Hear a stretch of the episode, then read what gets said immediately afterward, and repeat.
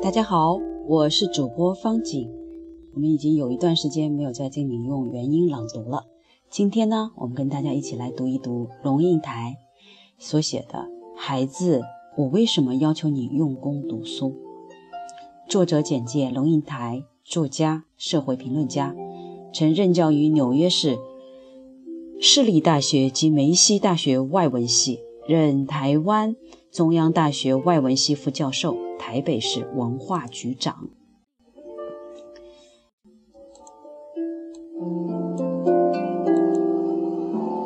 安德烈，我注意到你很不屑于回答我这个问题。你将来想做什么？所以跟我湖州一通。是你们这个时代的人对于未来太自信，所以不屑于像我们这一代年轻时一样讲究勤勤恳恳、如履薄冰。还是其实你们对于未来没太大的希望，太心太害怕，所以假装装出一副嘲讽和狂妄的姿态来闪避我的追问。我几乎要相信你是在假装潇洒了。今天的年轻人对未来潇洒得起来吗？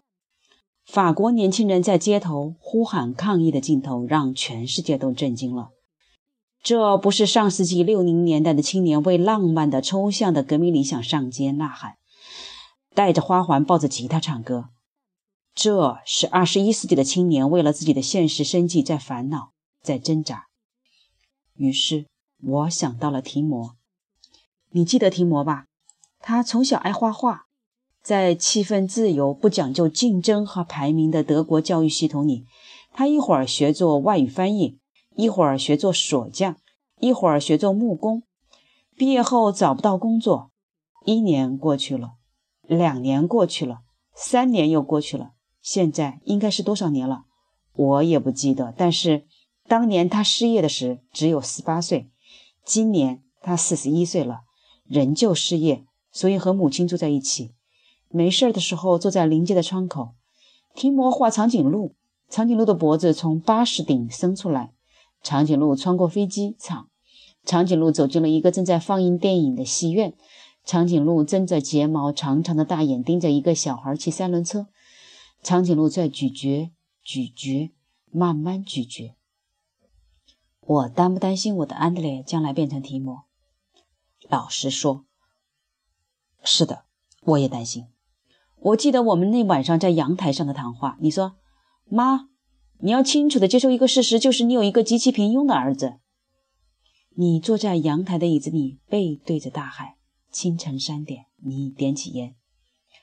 中国的朋友看见你在我面前点烟，会用一种不可置信的眼光望向我，意思是：他他他他怎么会在母亲面前抽烟？你你你怎么又容许儿子在你面前抽烟？我认真的想过这个问题，我不喜欢人家抽烟，因为我不喜欢烟的气味。我更不喜欢我的儿子抽烟，因为抽烟可能给他带来致命的肺癌。可是我的儿子二十一岁了，是一个独立自主的成人，是成人就得为他自己的行为负责，也为他自己的错误承担后果。一旦接受了这个逻辑，他决定抽烟，我要如何不准许呢？我有什么权利或权威来约束他呢？我只能说，我得尊重共处一室的人，所以请你不要在室内抽烟。好，他就不在室内抽烟。其他，我还有什么管控能力？我看着你点烟，翘起腿，抽烟，吐出一团轻雾，我恨不得把烟从你嘴里拔出来丢向大海。可是，我发现我在心里对自己说。请记住，你面前坐着一个成人，你就得像对待天下其他所有成人一样。你不会把你朋友或一个陌生人嘴里的烟拔走，你就不能把安德烈嘴里的烟拔走。他早已不是你的孩子，他是一个个人，他就是一个别人。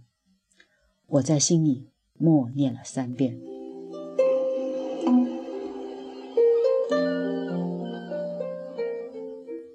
安德烈，青年成长是一件不容易的事儿，大家都知道。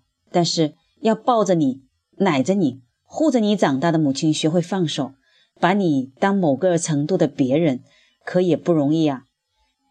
你哪里平庸了？我说平庸什么意思？我觉得我将来的事业一定比不上你，也比上比不上爸爸。你俩都有博士学位。我看着你，是的，安德烈，我有点惊讶。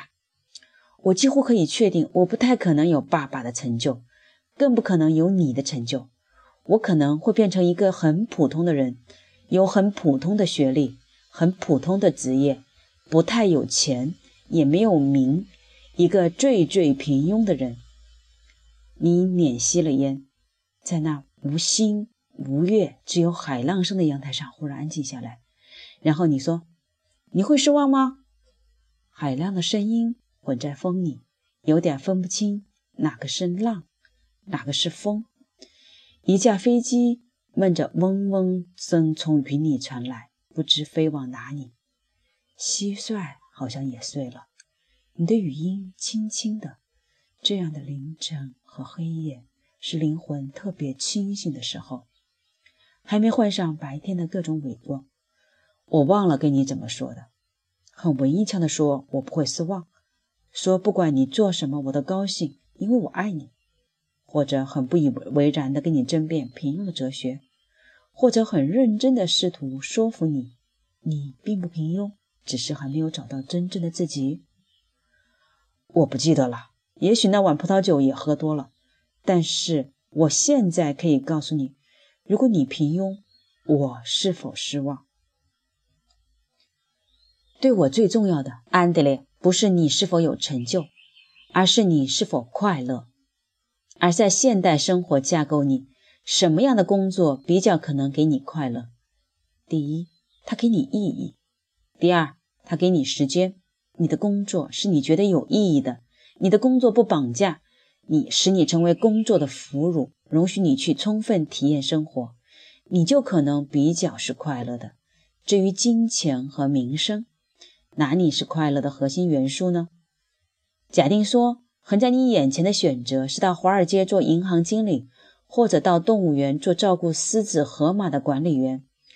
而你是一个喜欢动物研究的人，我就完全不认为银行经理比较有成就，或者狮子、河马的管理员平庸。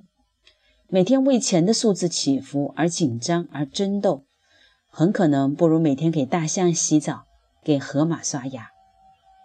当你的工作在你心目中有意义。你就有成就感。当你的工作给你时间，不剥夺你的生活，你就有尊严、成就感和尊严，给你快乐。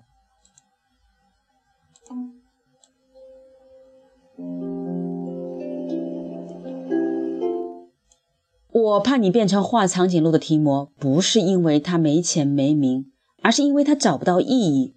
我也。要求你用功读书，不是因为我要你跟别人比成就，而是因为我希望你将来会拥有选择的权利，选择有意义、有时间的工作，而不是被迫谋生。如果我们不是在跟别人比比比名比利，而只是在为自己找心灵安适之所在，那么连平庸这个词都不太有意义了。平庸是跟别人比，心灵的安适是跟自己比。我们最终极的负责对象，安德烈，千山万水走到最后，还是自己而止。